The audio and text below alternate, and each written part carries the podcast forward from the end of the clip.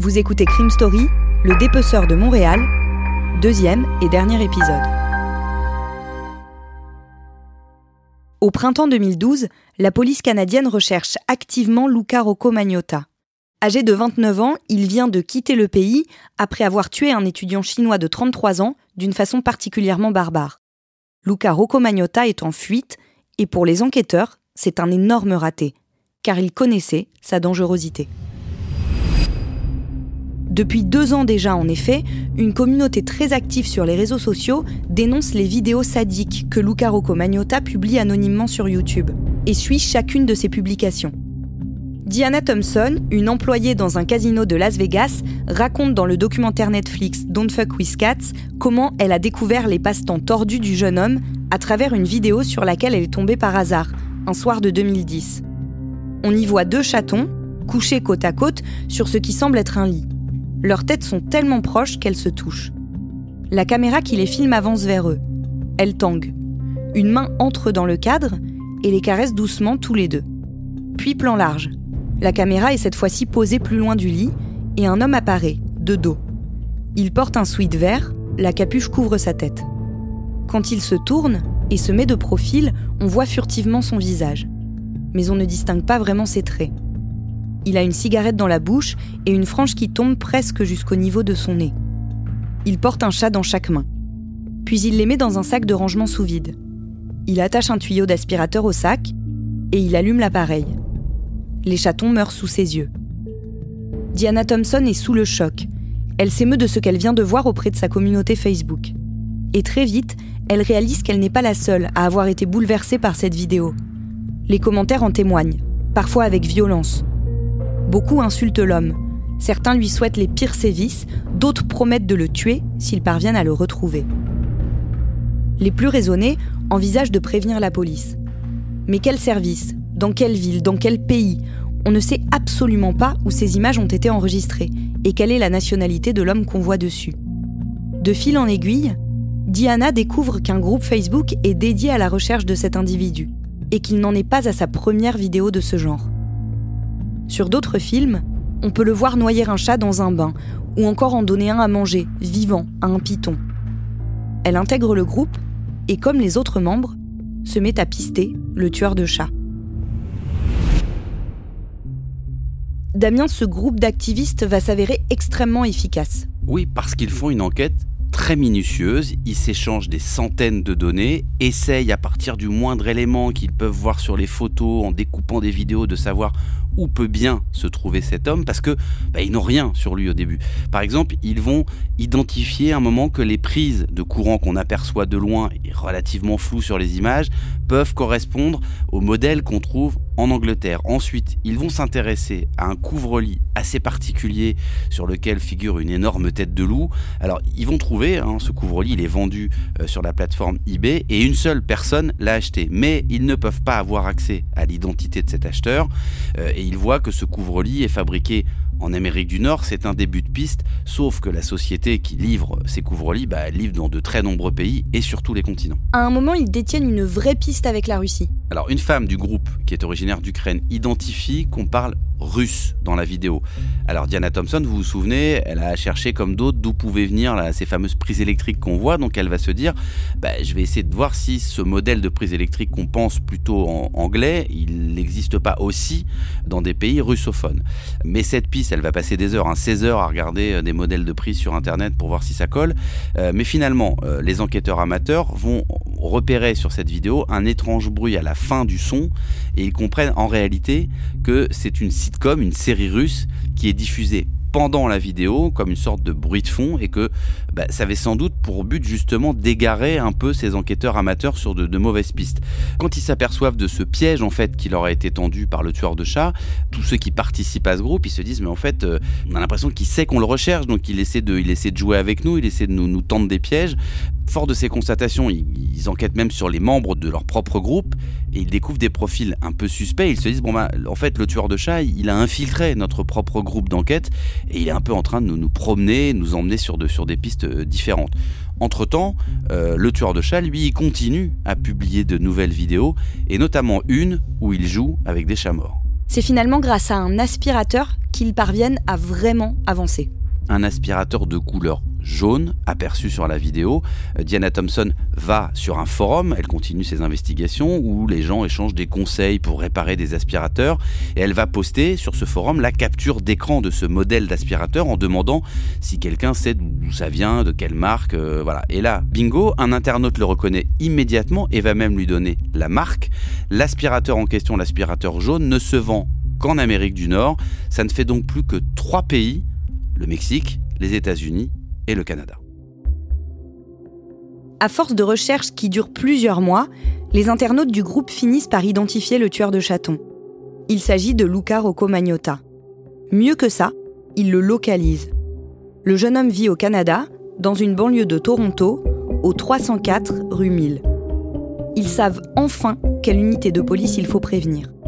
Mais quand les forces de l'ordre se rendent chez Luca Rocco Magnotta, la personne qui leur ouvre la porte répond qu'il n'habite plus ici et qu'il a déménagé en Russie.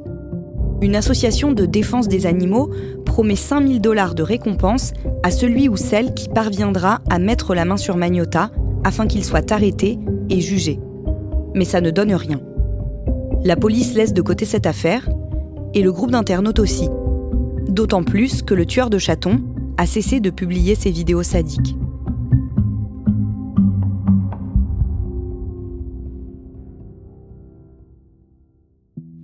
Mais le 10 décembre 2011, Damien, un journaliste, reçoit un mail étrange. Ce journaliste, il travaille au Sun, qui est un tabloïd anglais basé à Londres. Lui, il ne connaît absolument rien de l'histoire de Luca Rocco Magnotta, mais en fait, il l'a rencontré deux jours plus tôt, le 8 décembre, parce que euh, le trentenaire s'est présenté au siège du journal pour dénoncer la cabale dont il se disait victime. Alors, il n'a pas obtenu beaucoup d'attention de la part des journalistes sur place, mais le journaliste en question qui, a été, qui l'a reçu est sûr que le mail qu'il reçoit est bien de Luca Rocco Magnotta, même si celui-ci n'est pas signé. Alors qu'est-ce qu'il dit ce message? Il dit C'est marrant de voir les gens se démener et ne pas réussir à m'attraper. Je gagne toujours, j'ai les atouts en main et je continuerai à faire d'autres films. La prochaine fois, le film que je produirai mettra aussi en scène des humains. Et c'est exactement ce qui se passe le samedi 26 mai 2012, le groupe amateur découvre la vidéo du meurtre de June Lin à Montréal. Les membres écrivent à l'inspecteur de Toronto, celui à qui ils avaient déjà parlé de Luca Rocco Magnotta et de ses meurtres de chats. On va pas vraiment leur répondre, mais en fait, au bout de plusieurs jours, la réponse, elle va venir de la notification qu'ils vont recevoir d'un média canadien qui annonce en titre un buste retrouvé dans une valise à Montréal. La suite, on la connaît. Le mardi 29 mai 2012, une chasse à l'homme mondiale s'engage pour tenter de retrouver Luca Rocco Magnotta. Et c'est en France que commence cette traque. Car il a pris un avion, direction Paris. Deux passagers du vol Air Transat racontent au journal Le Parisien avoir voyagé juste à côté du suspect. Ils le décrivent comme agité. Il était vraiment assis à côté de moi. Hein. donc, euh, j'avais mon ami à ma droite et lui à ma gauche qui était côté hublot. Euh, sentait euh, transpiration, enfin quelqu'un qui s'est pas lavé depuis trois jours. Et pendant le vol, euh, on avait l'impression qu'il se sentait pas bien. Après, il a quand même dormi la plupart du vol. Enfin, on ne sait pas maintenant si c'est plus parce qu'il dormait ou parce que vraiment il essayait un peu de se cacher. Les policiers français retrouvent la trace de l'arrivée de Magnota à l'aéroport de Paris-Charles de Gaulle le 26 mai. Le tueur est donc à Paris. Il fait la une de tous les journaux et la psychose s'installe dans la capitale. Rocco Magnetta, le dépeceur de Montréal, pourrait se trouver en France selon la police canadienne. Le jeune homme aurait embarqué le 26 mai dernier dans un vol pour la capitale. Depuis, plus aucune trace. Des dizaines de policiers français se lancent à ses trousses. Les témoins, plus ou moins crédibles, se manifestent les uns après les autres. Ils disent avoir aperçu le jeune homme dans différents quartiers de Paris. Un signalement se détache des autres il semble plus fiable aux policiers qui décident de suivre cette piste. Elle les conduit dans le quartier des Batignolles, à l'ouest de Paris, dans le 17e arrondissement. Le vendredi 1er juin, un gérant de bar est entendu. Il est persuadé d'avoir servi un coca au dépeceur de Montréal. La vidéosurveillance le confirme. Le gérant donne aussi une information intéressante aux enquêteurs. Le fugitif n'était pas seul, mais accompagné d'un autre homme. Dans les heures qui suivent, le responsable d'un hôtel du quartier des Batignolles confirme que Luca Rocco Magnotta et un autre homme ont passé deux nuits dans son établissement. Ils ont partagé la même chambre avant de partir ce même vendredi. le dépeceur de Montréal poursuit sa cavale. Le lendemain, samedi, c'est dans un petit hôtel de la porte de Bagnolet, dans l'Est parisien, que la police se rend. Un témoin a signalé y avoir vu un homme ressemblant fortement à Luca Roccomagnotta. Le gérant assure avoir loué une chambre à un étranger correspondant au signalement. La piste est bonne. Quand ils arrivent sur place, les enquêteurs trouvent dans la chambre des revues pornographiques, des sacs vomitoires d'avion et des affaires de Luca Roccomagnotta. Son téléphone portable a bien borné sur des antennes relais du quartier. Mais le principal suspect, lui, a encore disparu.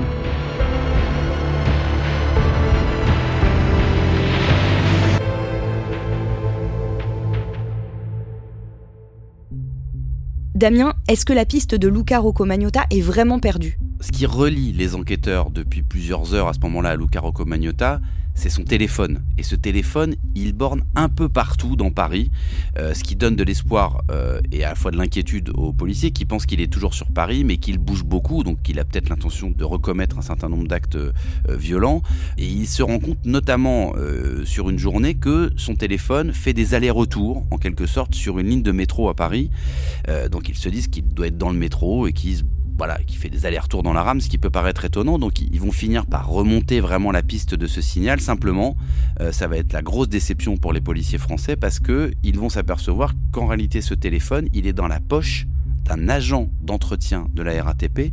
Pourquoi? Parce que cet agent d'entretien qui faisait le ménage dans une station euh, de métro, il a récupéré dans une première poubelle euh, la coque du téléphone, puis dans une deuxième poubelle, il s'est aperçu qu'il y avait aussi la batterie, donc il a reconstitué en quelque sorte ce téléphone, et puis bah, il l'a mis dans sa poche en disant que ça pouvait toujours euh, se revendre ou servir. Et donc depuis plusieurs heures, les policiers y pistent l'ancien téléphone de Luca Rocco mais qui est maintenant dans les poches d'un agent d'entretien, donc ils ont là clairement perdu la trace de Luca Rocco Magnotta. Finalement, il semble que le Canadien ait pris la route pour l'Allemagne. Alors effectivement, une fois qu'ils ont perdu la piste du téléphone portable, ils vont quand même euh, revenir dans le secteur de la porte de Bagnolet, où il a été vu dans cet hôtel sans doute pour la dernière fois en France. Ils font le rapprochement avec la gare euh, routière de Bagnolet, qui est une immense gare routière de laquelle partent de nombreux euh, autobus vers plusieurs pays d'Europe. donc ils ont la certitude qu'il a pris un car à partir de cette, de cette gare routière de Bagnolet, que ce car il l'a pris en direction de l'Allemagne. Alors qu'est-ce que fait la police française dans cette situation, bah, elle va communiquer cette information euh, à la police allemande en leur disant bah voilà, il y a de fortes chances que maintenant Luca Rocco Magnotta il soit chez vous et, donc ce sont les autorités allemandes qui prennent euh, en compte en quelque sorte le fugitif et justement le gérant d'un cybercafé de Berlin va contacter la police pour dire qu'il y a dans sa boutique, je cite, quelqu'un qui les intéresserait sûrement. Donc la police va se précipiter dans, cette, dans ce cybercafé berlinois et ils vont arrêter Luca Rocco Magnotta, qui va être emmené euh, par la police. Et cette scène de l'arrestation de Luca Rocco Magnotta, elle sera immortalisée par les images de des caméras de vidéosurveillance du cybercafé.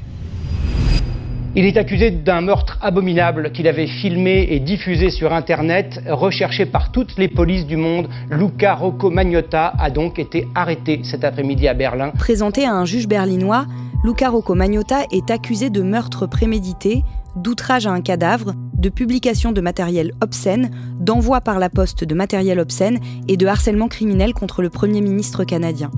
Après deux semaines de prison en Allemagne, il est extradé vers le Canada. Son procès s'ouvre un peu plus de deux ans après, le 29 septembre 2014, à Montréal, en présence de la famille de Junlin. Le père de l'étudiant chinois a même quitté son emploi pour pouvoir être là. Luca Rocco tente de plaider non coupable, attribuant la responsabilité de son crime à une maladie mentale dont il souffrirait. Selon un expert psychiatre, il est atteint en effet de schizophrénie paranoïde. Le mardi 23 décembre 2014, après huit jours de délibération, Luca Rocco est reconnu coupable de meurtre avec préméditation et de tous les autres chefs d'accusation qui pesaient sur lui. Il est condamné à la réclusion criminelle à perpétuité, assorti d'une peine de sûreté de 25 ans. Damien, de manière un peu surprenante, Luca Rocco en prison reçoit énormément de soutien.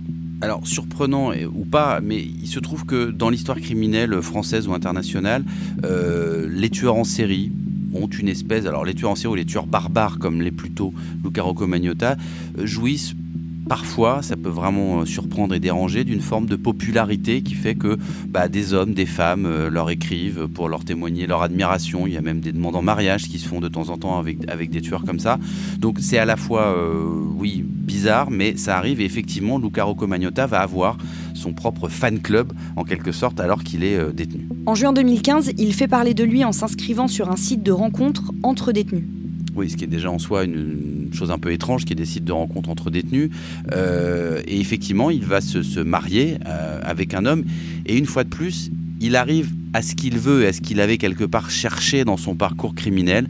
C'est simplement qu'on parle de lui. Il est considéré comme un nouveau genre de criminel. Alors, il n'a pas inventé euh, la barbarie et l'ultraviolence, hein, Luca Rocco Magnotta, mais ce qui est particulier dans son, dans son parcours avant, pendant et après les meurtres, c'est quelque part son utilisation des réseaux sociaux et la mise en scène de ces crimes sur les réseaux sociaux.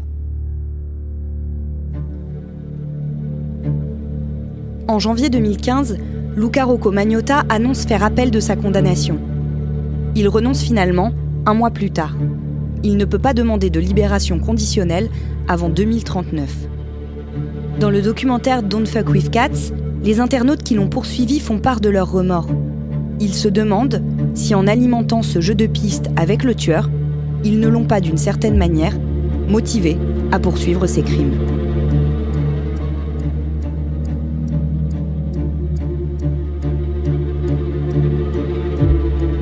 Vous venez d'écouter Crime Story, le podcast fait divers du Parisien, avec à la production Thibault Lambert et Barbara Gouy, à la réalisation Julien Moncouquiole et à la rédaction en chef Jules Lavie un épisode raconté avec Damien Delseny et un podcast à retrouver chaque samedi sur le site leparisien.fr et sur toutes les plateformes d'écoute. Si vous aimez Crime Story, vous pouvez nous le dire en nous laissant des commentaires et des petites étoiles. Vous pouvez aussi nous écrire à l'adresse mail crimestory at leparisien.fr. Et n'hésitez pas à écouter tous les jours Code Source, le podcast d'actualité du Parisien, présenté par Jules Lavie.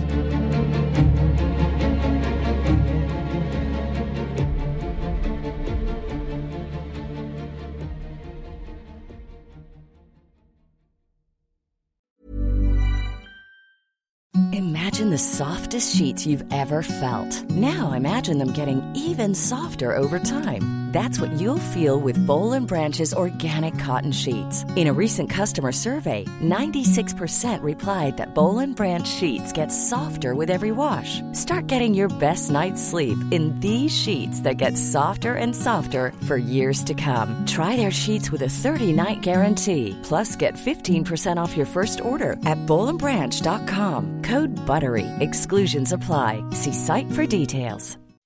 When you make decisions for your company, you look for the no-brainers. If you have a lot of mailing to do, stamps.com is the ultimate no-brainer. Use the stamps.com mobile app to mail everything you need to keep your business running with up to 89% off USPS and UPS. Make the same no-brainer decision as over 1 million other businesses with stamps.com. Use code PROGRAM for a special offer. That's stamps.com code PROGRAM.